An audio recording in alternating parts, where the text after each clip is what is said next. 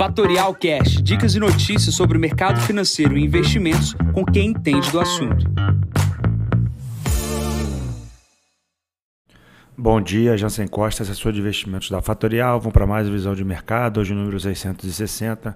Hoje é dia 25 de janeiro, 6h35 da manhã. Em agenda fraca, destaques no cenário internacional para resultados corporativos e no Brasil, aumento da gasolina e feriado em São Paulo. Começando pela China, feriado lunar, nenhuma notícia vindo do país, sem referência para o preço do minério de ferro.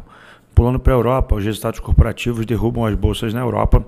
Duas, das, duas principais empresas aqui derrubam o estoque 600. Uma é a ASML, que é uma empresa de semicondutores, e a outra empresa é uma farmacêutica que também tiveram projeções de menor crescimento para o futuro. Né? Os Stock 600 são as principais 600 empresas no continente europeu. Temos aqui também hoje no, na Alemanha um evento anual.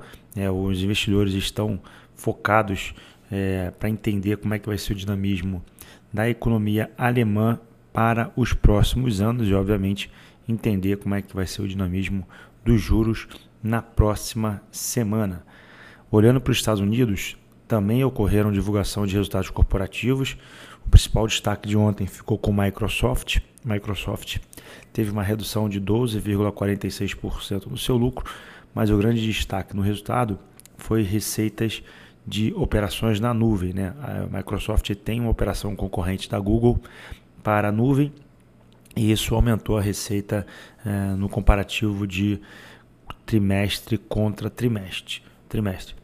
Hoje a gente vai ter divulgação de resultados corporativos lá fora, numa agenda fraca de notícias que deve uh, pesar apenas os resultados corporativos. Então lá fora tem AT&T, IBM, Tesla e Boeing divulgando seus resultados hoje no mercado internacional.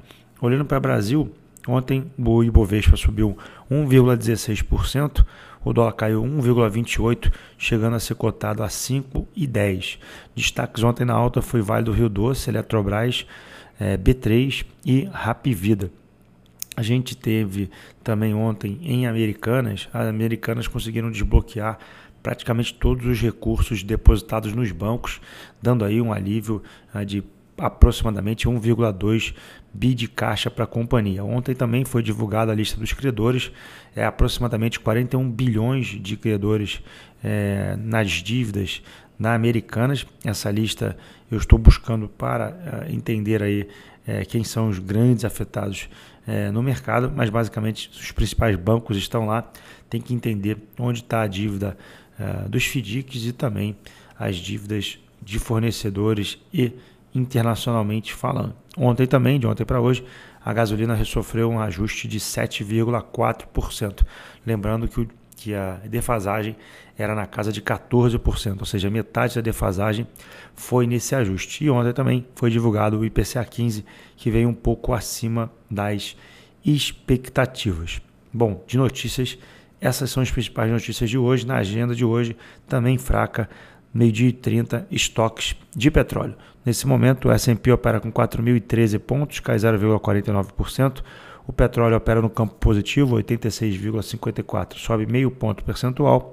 O dólar vai se fortalecendo moedas internacionais, 102 pontos, sobe 0,10%. O Bitcoin perde espaço, 22.638 dólares, cai 2% aqui neste momento da abertura. Bom, eu vou ficando por aqui num podcast bem curto Encontro vocês amanhã para mais um podcast da Fatorial. Bom dia a todos, ótimos negócios. Tchau, tchau. E esse foi mais um Fatorial Cash. Para mais novidades e dicas sobre o mercado financeiro e investimentos, siga a Fatorial no Instagram, @fatorialinvest. Para conteúdos exclusivos, entre no nosso Telegram, Fatorial News Informa. Para saber mais sobre a Fatorial, visite o nosso site fatorialinvest.com.br.